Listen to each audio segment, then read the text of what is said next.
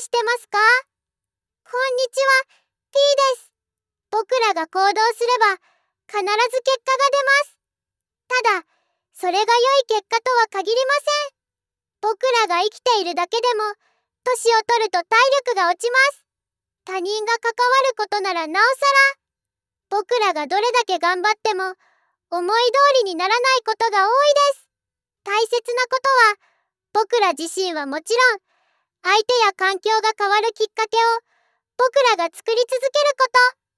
心理学者フロイトの学説によると、僕らの行動のほとんどは、無意識に作られるらしい。それが、僕らの習慣や癖です。良い行動スキルが習慣になっている人は、何をやっても良い結果を出しやすい。悪い行動の癖が強い人は、いくら頑張ってもなかなか変わらない。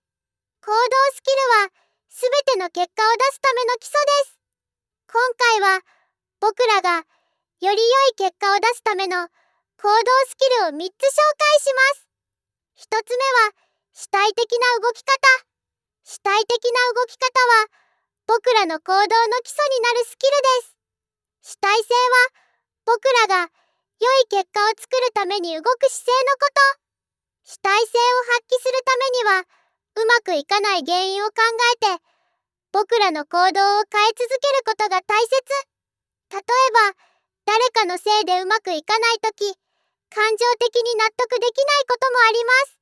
他人のせいにすることも間違いではないですが残念ながら僕らの状況が良くなることはありません。変わらないものは変わらない。変わらない人は変わらないと割り切って僕ら自身の行動を反省しながら変えていく。その方がきっと賢い選択です。もしプロジェクトがなかなか前に進まないと感じることがあれば、はじめに主体的な動き方をチェックしてみてください。2つ目は創造的な動き方創造的な動き方は成長の基礎になるスキルです僕らの成長の形は様々。新しくできるようになったりうまくできるようになったり早くできるようになったりたくさんできるようになったり。一言で言えば僕ら自身がより良い変化を作ること。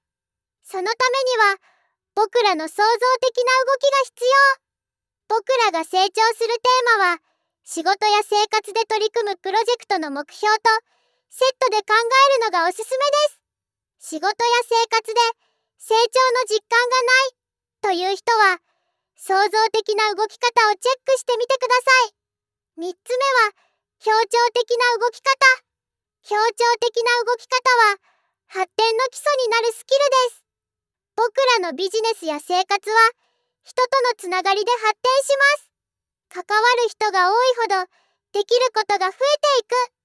もちろん人間ですから意見の食い違いもありますが楽しみやメリットの方が圧倒的に大きいです。僕らがもっと生きやすいもっと働きやすい関係性を広げるためには協調的な動きが欠かせません。僕らがより良い人間関係や魅力的なプロジェクトチームを作りたいときは協調的な動き方をチェックしてみてください。今回はより良い結果を出すための行動スキルを3つ紹介しました。僕らが変わるための主体性僕らが成長するための創造性僕らが発展するための協調性すべての行動は僕らのマインドセットから生まれます。行動を変えたい変えるぞと思うことで僕らの行動は変わり始める。精神論を言いたいわけではなくてとても現実的な話。